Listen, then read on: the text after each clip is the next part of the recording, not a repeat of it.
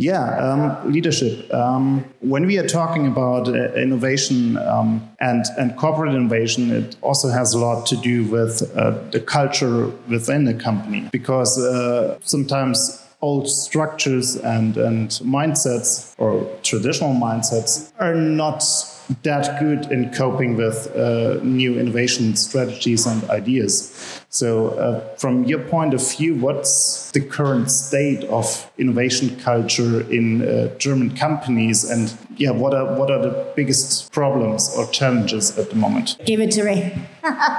if you compare today to just a few years ago, in 2010, the iPad came on the market, and we started swiping you know, with touch. 2010, that's nine years ago. And how do you get a two year old quiet in the airplane today? Yeah, everyone. So the world has changed super fast. And um, when it goes to the profile, the ideal profile of leadership as well as employees is changing with technology because there used to be a time I hired the person that was prepared to move to Munich. And now who do I hire? The best I don't care where they sit because I can work they can work remote, virtual teams, distributed teams. And this drives innovation. It also drives, you know, the, the whole digital transformation forward if companies are open to doing that. And we're all at a different stage. In digital transformation, some say, well, home office, yeah, every second Friday if you have to. Whereas, for example, in our companies that work from wherever you want, whenever you want. And in German, it's Vertrauensarbeitszeit, Vertrauensarbeitsort, 100%. So you, you do your job, and the conversation is, is about quality and results. And those are the two main shifts. On one hand, that you are no longer bound to location, and that the conversation is what is it that you're delivering? Not nine to five, but the results. What is it your outcome this week, this month, this quarter, this year from your employees and as a manager? And that's what leadership needs to shift to. True story. True story. Absolutely. Um, so, with me not working in a corporate, but rather a smaller company, we're hitting the, the 30 employees this year, hopefully. Um, that's actually what we are doing constantly. And well, it's an easy one for us since we we did not like we were not born in corporate structures, but we were building up the structures ourselves.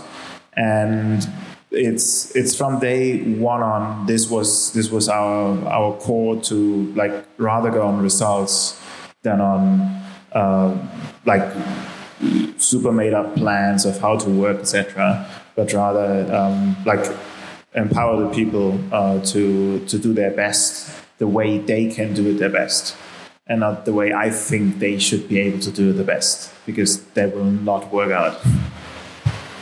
Yeah, then, then you, you, ask for the, the state in, of innovation in the German companies. Um, Personally, I do not believe that we have one common state of, of innovation across across the companies. So we have, at the one hand side, we have the privately owned companies, uh, and on the other hand side, we have the publicly listed companies. Uh, so uh, first of all, we we see a difference between these two groups of companies, um, and uh, then we also have within these two groups different states where some companies that have been become more under pressure through the last five to 10 years are probably a little bit more advanced because they had to go through an innovation process. They had to reinvent their business models and other companies that are pretty stable and there are maybe market leader. We, we have so many market leaders in Germany, worldwide market leaders.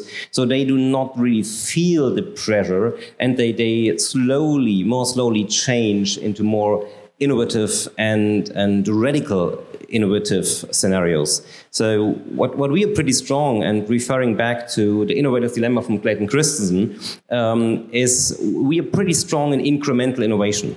From, from the history in Germany, from the traditional businesses, these businesses are vertical integrated. They, they are not so good in networking, in horizontal integration. They are pretty strong in vertical integration.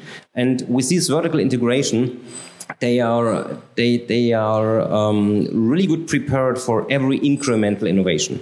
But for more radical innovations, there I do not see so many companies, especially in Germany, that really go into this more radical thing and really take some risk on this. So Anna, you talked about Vertrauensarbeitszeit and Vertrauensarbeitsort, which is um, uh, especially for you, Daniel, uh, uh, has a lot to do with trust. So you have to tr- you have to have trust in your employees that they are still working when they are at home or somewhere else. Um, do we have uh, so? And you also talked about that uh, other companies are having a hard time of accepting that home office should be like standard. Uh, do we have a trust issue with our employees in a lot of companies, or uh, is it like people just don't know how to measure uh, the work when people are not at the office? So. We, I think in the past we had. Uh, yeah, I know what you're trying to ask here. we, yeah, yes. no. We do have a trustee. I think it's a cultural thing in Germany that we are very KPI driven. Um, I don't think in the end, if you look at what's our number one problem, I, I have had um, a lot of customer in front of me and uh, uh, everything from public sector to uh, mayors of the deepest black forest to uh, uh, Fortune 500s. And they all say, we are different. You know, it's like, no, you're not. Yeah, no, you're not. Uh, everyone's the same and fighting the same things. And if you peel off the onion, you know, trust, if you don't have trust, it's because you're scared. Because you're going to get shit if your team doesn't perform. And that's what managers are still kind of trying this, the, the, you know, the, to keep the power. Um, but our problem today, if we're looking around, uh, is we're actually working too much because most people sitting at home you know, they go, oh, I'm going to make sure everyone sees that I work a lot. And I put everyone on CC from seven o'clock in the morning so they see I work early till 10 at night so they see I work late. And that's our problem burnout and all those things. So, um, that what I, I have a story. Um, I took over Team 2006. It's about trust.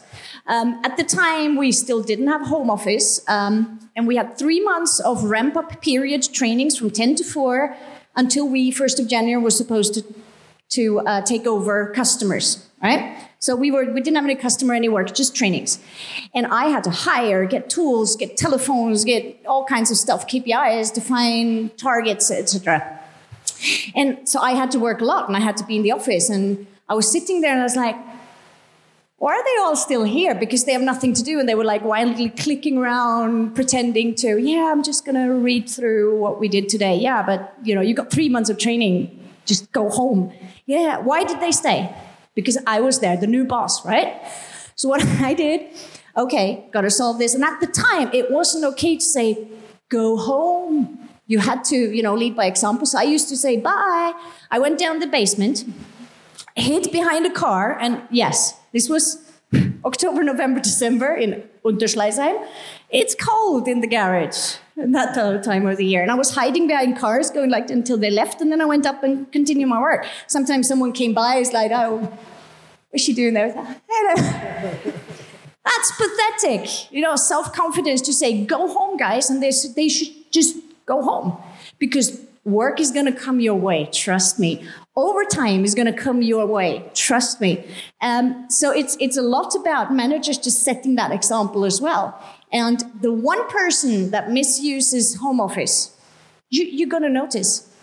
You're going to notice that the results are not there, that they're never available. And if you leave the trust for your whole team, you can take care of that one possible person, and not even every team.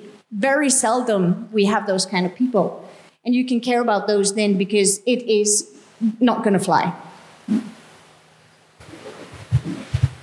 I don't have the school example of hiding behind a car, but yeah, I believe. Um, but what we see in our teams is that uh, they rely very much on on the others in the team, and uh, this is for for example we. Uh, when we hire new people, quite often they ask us. So we have an office here in Munich and one in Cluj in Romania. And in Romania, the tech market is crazy as well but not as crazy as in Munich. Um, and well, it, it kind of gets there with home office and remote work and everything as well, especially in the IT sector, since a lot of companies from the US and from, from all over Europe, Western Europe, are having their IT delivery centers over there. And quite often they don't really have a proper office, but just like say everybody work remotely and that's fine. They save some more costs. Um, but when, when they ask us in like interviews and whatsoever, uh, can I do remote or home office? We constantly say, yes, you can, but not unlimited. So for us, it's very important that the people are in the office and they're working together. But obviously, there is situations where home office makes sense. When there is like a doctor's appointment or where you want to travel to your uh, parents and like infrastructure in Romania is not as good as in Germany. And sometimes it takes a couple of hours. Um, and then we are absolutely flexible. But it's always that the team decides the things themselves because I don't know what the actual status in all of those projects is. I can't know this because I'm not working with them on each and everything, um, especially because I'm not an IT guy. But uh, they know themselves and they rely on them themselves, and uh, it, it's more the kind kind of a pressure. Pressure is a bad word, but kind of a pressure they feel themselves when they are working in a team and if, if one guy is not performing performing well or doing home office and not working at all, it's more the other guys in the team that say, "Hey, come on, uh, there's some tasks. Why didn't you do them?" Rather than me pointing the finger on him and saying, "Well, you did home office and you didn't work at all." It's basically never me doing this. But do you really need a physical office for that, or wouldn't it be easier to say, like, well, guys, we have uh, some some contracts with co-working spaces, for example, all over the city, and just feel free to use those spaces whenever you want to come together and work from there and uh, meet up at the best place that suits you best because you're living in that area of the city. Maybe that co-working space is easier to access for you, and so get together when you need to. Uh, and and use the infrastructure we are providing, but does a physical office really make sense? Well, I have to watch my words since I'm running a co-working space in Munich myself. um, but it, it, well, it makes sense for a couple of people. It makes sense for like a specific target group or whatsoever. We have early stage startups in our co-working space and a bunch of freelancers. That's perfectly fine. But like we are running a serious IT company uh, where there's like like actual people working on serious projects um, that are paid by our clients and uh, somewhat we also have to watch that there are results uh, and that, that it's not only the fancy startup life. Um, this is part of it obviously. Yes it is. And um, we have a very central office for for IT and design in Cluj. Um, and we constantly ask our guys um, if they want to have another office, if they want to rather have it somewhere else located, etc. But for now, a very central location is perfect since everybody's living somewhere around the city or in the city, and the uh, central location is fair for everybody. Um, and for us, it's very important that they are like most of the time, let's say 90%, uh, they are together in, in one room. Um, and that they can talk to each other and exchange, and there's like even though I'm not listening to the stuff you're talking to your colleague, um, I'm somewhat getting things of uh, what is happening over there. And this exchange and, and, knowledge transfer and stuff is very important. And that, that's just not happening that way uh, when you're sitting in 10 different locations. So um, I I, I, see it pretty similar to, to you. I also see the character of a HAP as, as very, very uh, valuable. Um, and additionally to that, uh, it, it, depends on, on the type of the company. So if you're in the production industry, you need the production facilities. So you can't make a virtual company uh, out of a company that's producing stuff.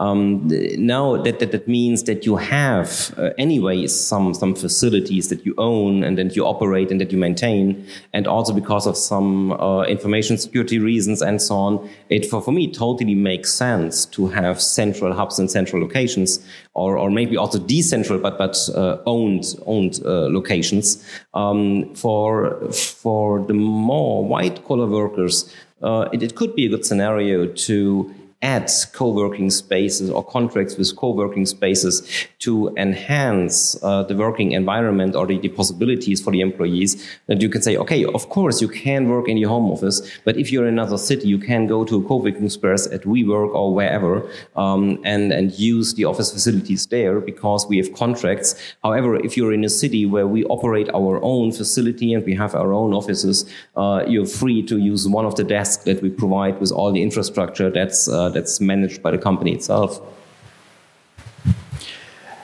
Um, another topic when it comes to Vertrauensarbeitszeit. Um, in the last decades, we, we had a culture where uh, working more hours than you should was good. Like you got the ones that got promoted have oftentimes been those who, who worked a lot and were very present and visible uh, and, and not necessarily doing the best work, but uh, are just yeah do, doing a lot of work or, or spending a lot of time at the office and, and pretending or, or looking like uh, yeah doing good work and a lot of work. Um, in Germany, we also have something called, and I honestly don't know the English word for that, uh, called Fürsorgepflicht. Um, shouldn't, and, and when we are talking about leadership, should a leader not look at I think you should care about your employees in the end. So you should take care of making it possible that they don't have to work more hours than they should at least from my point of view. What's, what's your view on that? Several really good points there. Uh, first is the law and compliancy. You have to stick with that. Um, and currently, the, the law is set for the old world. Example, when you, when you spend 11 days at Cebit, who's been at Cebit? Ah, yeah, that's hard. You're not allowed, after taking everything down on the last day, to get in the car and drive the six, seven hours from Hanover to Germany. You're not allowed by law. Why? Because there could be an accident, right? If I decide to leave at two o'clock, pick up my kids, give them dinner, put them to bed, and then sit on the sofa in my dirty jogging trousers what can happen because well, i'm probably going to get up from the sofa go to the fridge get a snack and go back i'm not going to have the same accident prone you know total way from here to the fridge as from hanover back to munich but the law says i'm actually not allowed to do that but I choose to go home. It's, it's voluntary. So that's one of the things. And I, I speak a lot to politicians in, in Berlin because they are working on these gray zones. We need to fix that because, as you said, building on what you said, you know, this is for information workers. Mm-hmm.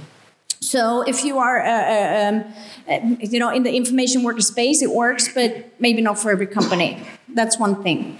Um, and the other thing is if uh, what you said about being a leader and making sure that your people are not working too much. Well, the, the pressure is really high.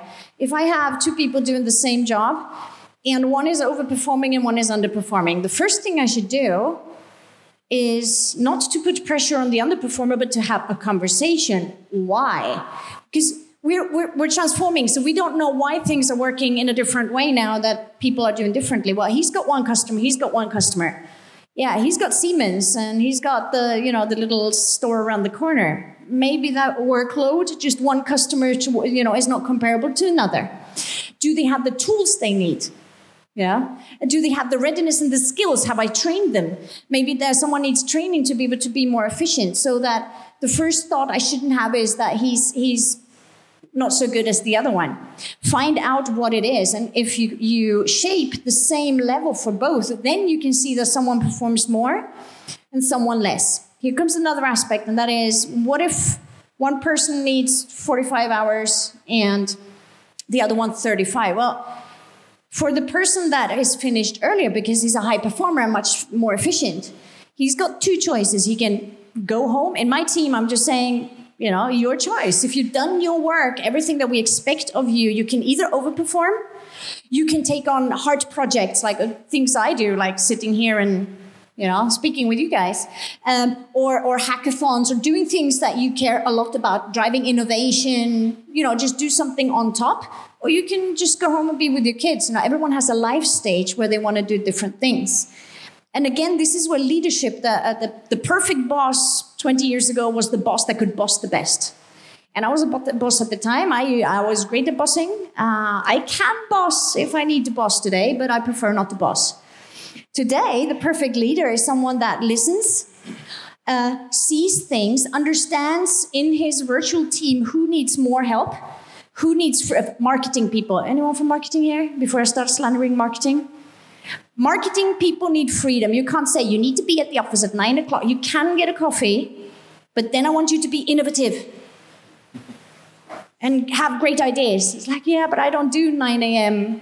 even after coffee because I am different. I'm, you know, my ideas comes in the car at night, you know, whatever. So if that person needs that space to be, you know, coming up with creative ideas and be creative, then a manager needs to see he needs more space. He's new, he needs direction. So it's, and there's no no course at university helping you become that kind of manager. You have to search for role models, you have to read books, try to find your way yourself and and speak to other leaders. You know, how do you do it? How do I do it? Build, you know, be part of networks. It's it's tough. It's going to take 5 to 10 years until we're there because currently people are still scared of letting go. I, I can't agree more. So it's, it's a lot about empathy. So we come from command and control. And today we have to be much more em empathic to, to understand what's happening and to, to ask questions why, exactly what, what you mentioned. And I, I would like to stress the questioning thing a little bit more. So we also have to encourage our colleagues or employees to ask questions. Uh, so, uh, because of curiosity, it's about learning, it's about getting new insights, new perspective, understanding for the other ones, and, and looking through other eyes. Um, and additionally to that, it's also about uh, courage. It's about asking courageous questions. So to challenge the status quo, to, to be courageous enough to challenge things, to try to understand why something is happening and to, to make suggestions to do it a better way or a different way.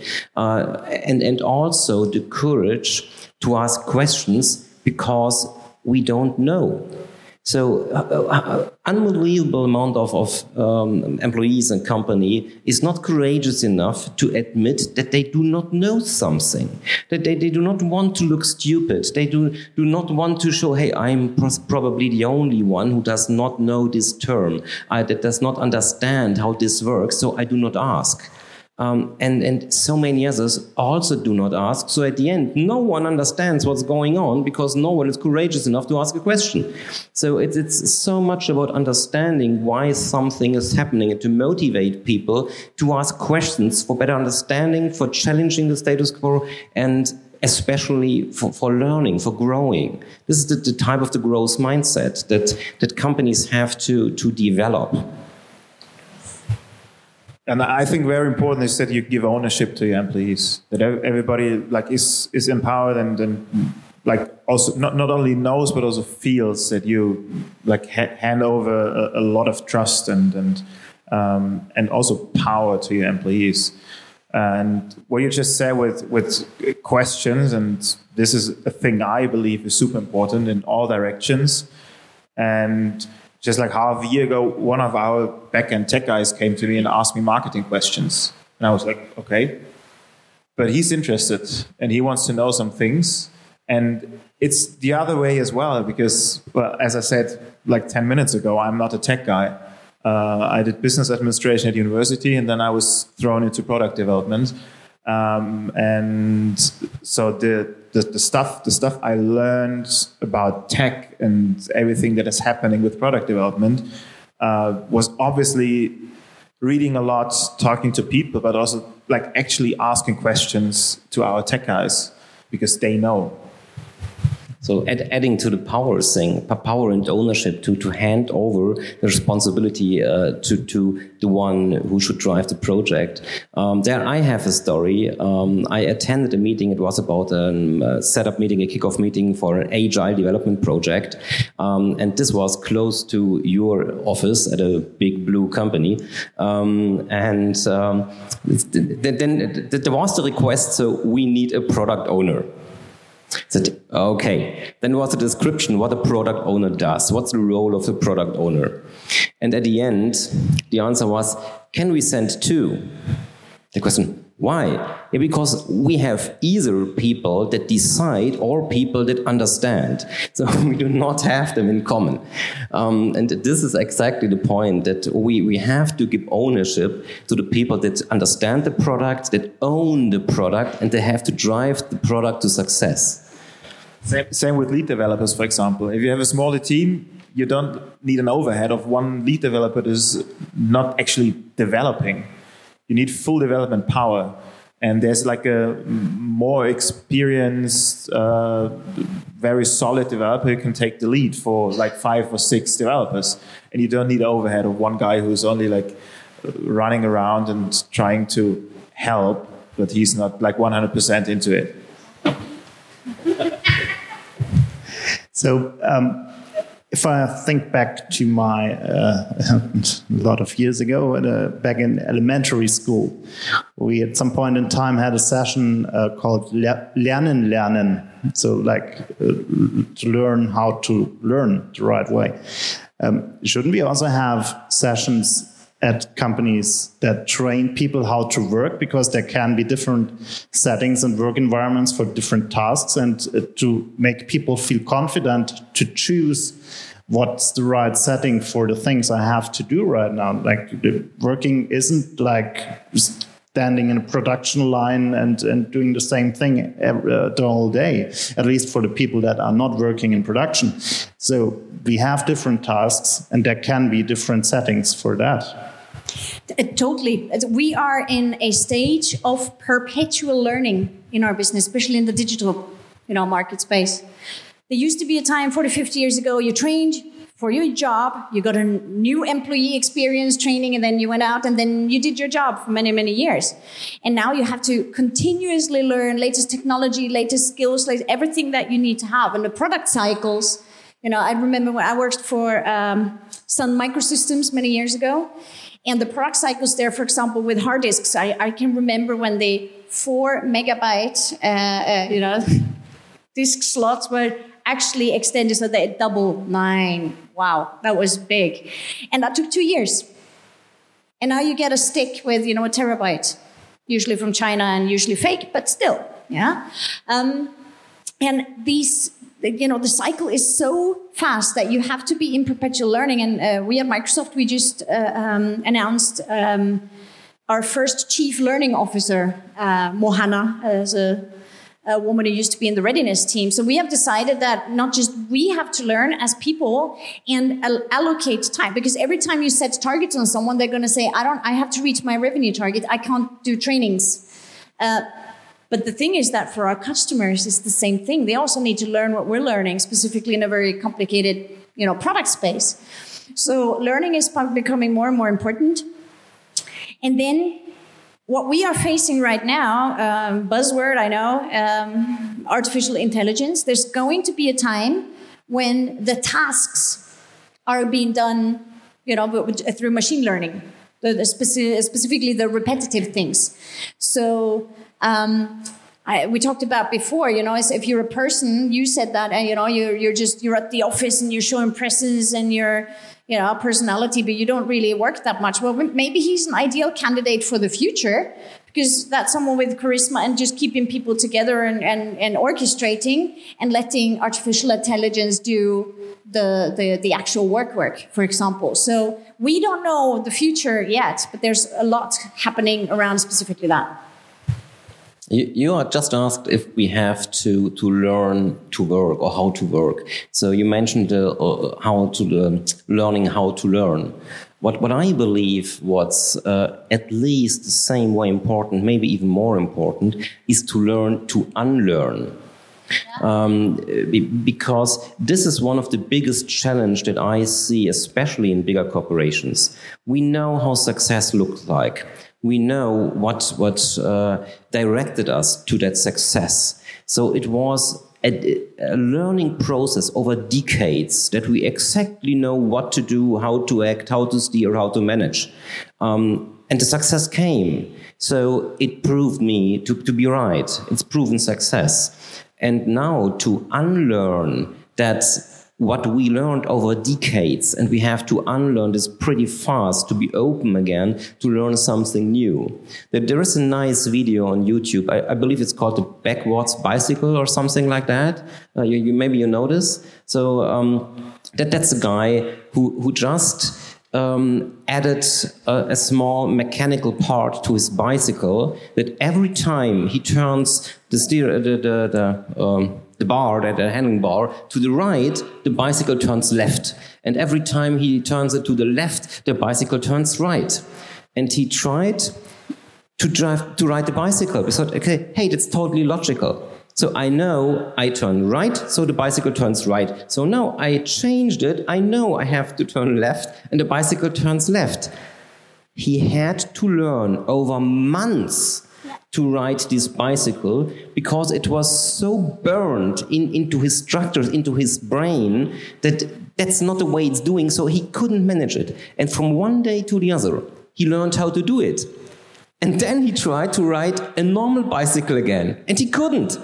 So it, it was not possible for him just to switch and to change to, to, to the, the old process. And this is a challenge that we as human beings have. We are trained to some processes, to some methodologies, and we really radically have to learn how to get rid of this, the, the stuff that we that we learned, that we experienced over years, to make new room to, to learn, to understand, and, and also to get new insights. Because as long as we only stick to our old behavior, we never can come to new insights. And insights are the basic of, of new learning.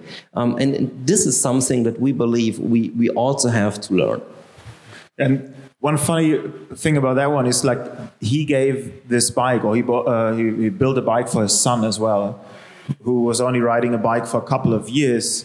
And he was able to adapt in like one day or something like this while he was training for half a year. And was just like there one day and then the like also the funny thing when you try to to, to ride a normal bike, absolutely insane. and with, with with this, like for me, for example, uh, uh, not having this this corporate career behind me and being uh, rather young than old, um, coming to more old-fashioned corporate guys well, they always tell me, well, you young guy with your fancy ideas and whatsoever, but we have done this for 30 years and it works. And well, sometimes I just leave the room, say after the meeting, obviously, and just say, well, okay, and let's talk in a year. And most, and we talk uh, in like rather half a year than than one year again. Uh, and sometimes they they find out that, that I was kind of right um, with with my approach uh, rather sooner than later. That's competitive edge. This is one of the most important things because what you just said. Most company, I've heard so many, companies, yeah, this is how we always, we don't need cloud on premises because that's how we've done it for 100 years. Awesome. Now, here's the point. That's one of the most important things said today to remember. That's the competitive edge because if you don't do it, the comp- competition will. If you don't, they will. Someone else will do it, and you're going to lose. And you're going to stand there with your 100 years of experience thinking, like, oh, why did I go bust? Oops. So one final question from my side, and then I will ask you if you have some questions or different opinions on, on what we are talking about. Um, what can we do to enable leaders to deal with those challenges? So, do you have some some some tips or recommendations that somehow can help those those guys uh, in this whole transformation, cultural transformation process?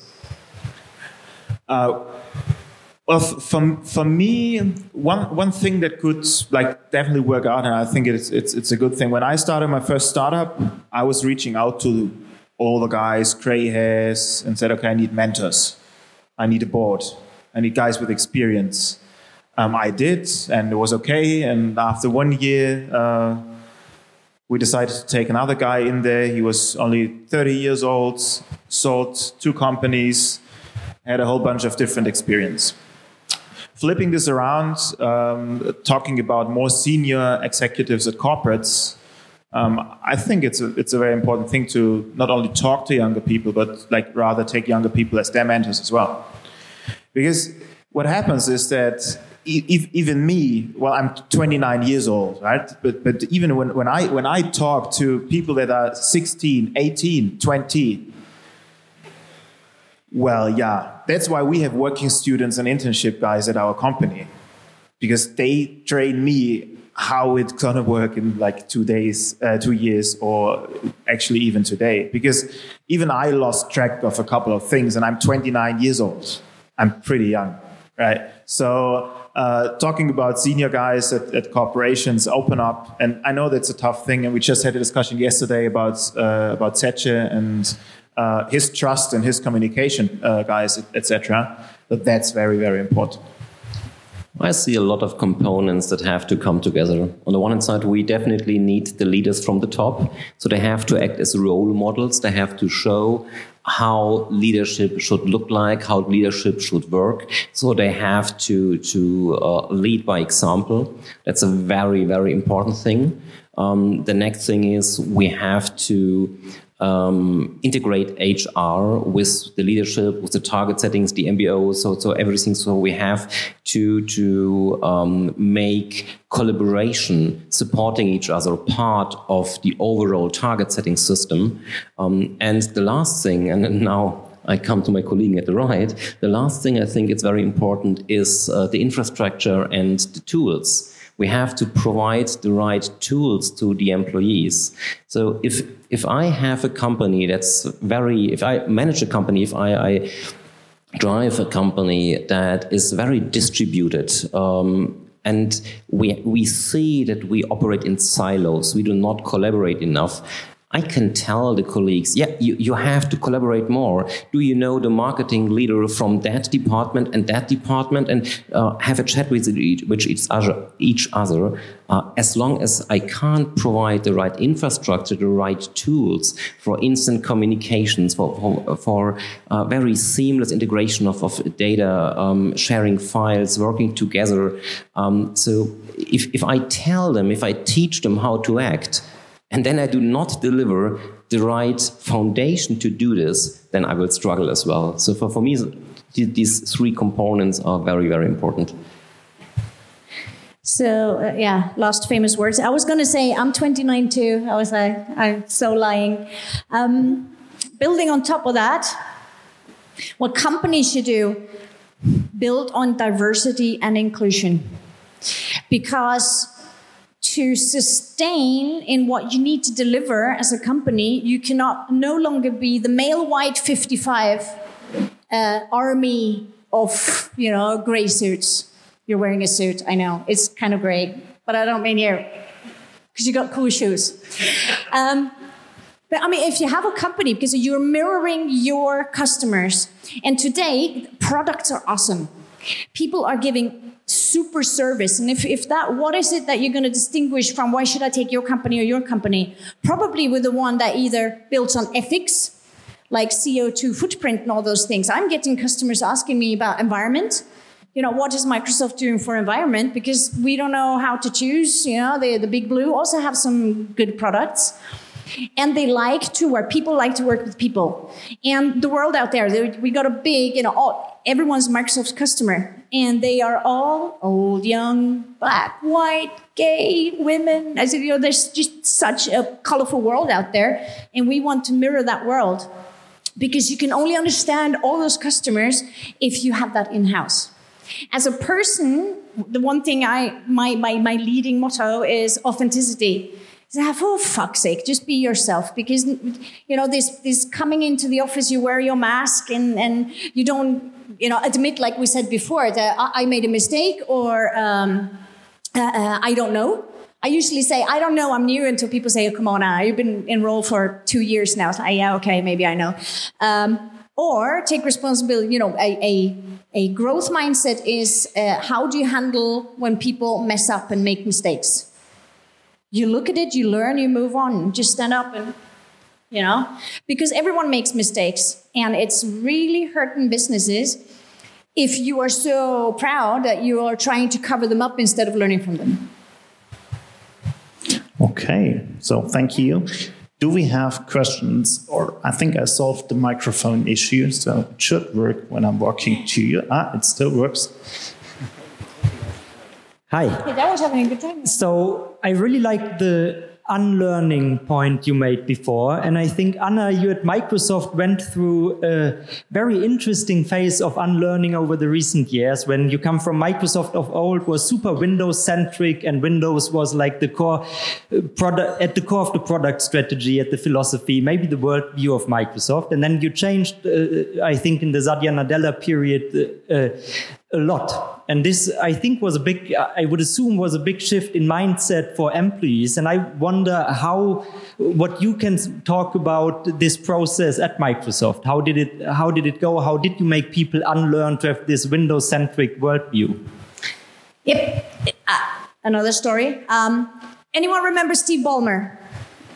And Kevin Turner running around, ah, dollar, dollar, dollar, crush the competition, all those like buzzwords. And, and you know, it, it was all about two things for Steve Ballmer's dollars.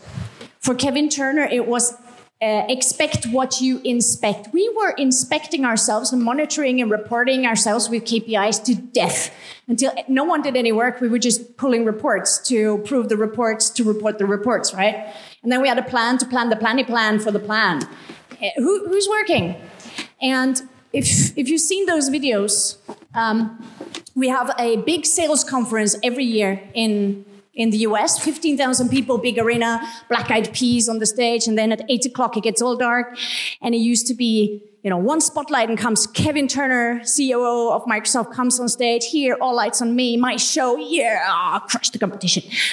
And then Satya Nadella took over, and everyone was like, ha, this little Indian guy who's so humble and, you know, we're, you know, we're used to all those dollar, dollar, dollar crush competition, you know, kind of leaders. And when he had his first sales conference, same thing, I don't know, Black Eyed Peas, Pink, whoever, on stage, rock music, uh, fire spitters and all kinds, everything goes dark. Spotlights goes on, and at the front stands Satya Nadella with his whole leadership team in a long row, hand in hand. I get, I like, I get goosebumps every time I tell that story. I was there, 20 minutes standing ovation. People just did not stop clapping because it was so significant that he was, it was no longer this one man show here and dollars and crushed competition. It was, we're a team. We're hand in hand. We're standing here with our heads bowed in front of you, the team that are delivering our results. And that was a turning point where many people just said, wow, we are different. We, we are changing. And after that, it was all these programmatic things in place. The first thing Satya did was skip all those monthly reviews, quarterly reviews, and the big feared mid-year review that everyone was working from beginning of December over Christmas and New Year for the January mid-year review for six weeks. Just to make sure that you can answer every single question and every single, you know, digit after the comma. And Satya said, ah, that's just too much work and no outcome. We're going to skip those. And everyone you know, I've been with the company 15 years. What? You're not going to review us? But no, we're not. Just go and do your job. And numbers went up. So uh, there's so much happening. I can talk for hours and hours about that, but um, that was that was the turning point when we understood this is a different company.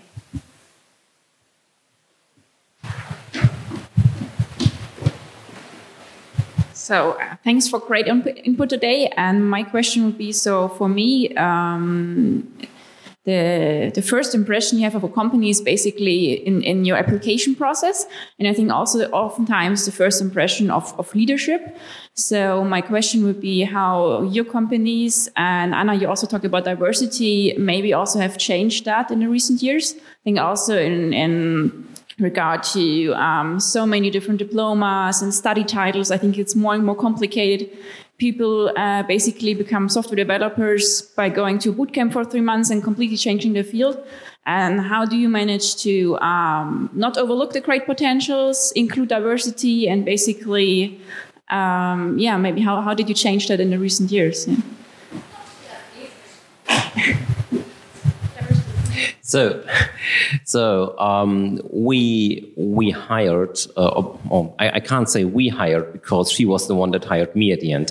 Uh, the, the, com the, company hired a brilliant senior vice president from Argentina um, that drives the whole recruiting process, that drives the diversity approach, and also is uh, heavily supporting all these home office environments and so on. Um, and, and she has an eye on this. So, to, to be honest, this this is uh, is about baby steps. It, it's not that we can hire people from all over the world and change the German language of the complete company from day uh, from from this day to tomorrow, from German to English, and suddenly everyone speaks English in every meeting. Uh, so so this is a process we are currently going through, uh, but we see a lot of first successes uh, with the apprentices, uh, with the students, and also with the new hires that the diversity uh, is, is heavily increasing. But it's, it's a slow process. It's not like this because the company, again, learned over the last years how things are working and there are some expectations. So it's also to transform the different managers to former leaders to see the value in the diversity.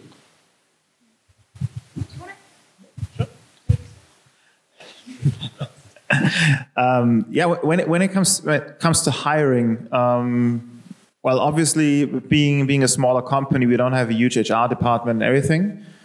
But still, growing and growing, it's very important for me that um, we, as kind of the leaders, are doing the the the talks with them. So it's it's, it's I never call this interview or something like this. It's more like a get to know. Uh, most often, with drinking a coffee or whatsoever, uh, because what for me is the most important is the human being and not the CV. Well, there's situations where I don't even look at the CV, and then they are sitting with me drinking a coffee, and they're very like they look at me that well, you don't know what I've done, and so on. And yeah, I want to listen to you, and you tell me what you have done, and I see how you talk about it rather than I read how you've written it down. Um, I just last week had an interview um, via uh, via Skype, and then I was sitting there, and I had the CV next to it, and the CV looked super nice, very very promising, and this guy didn't know anything.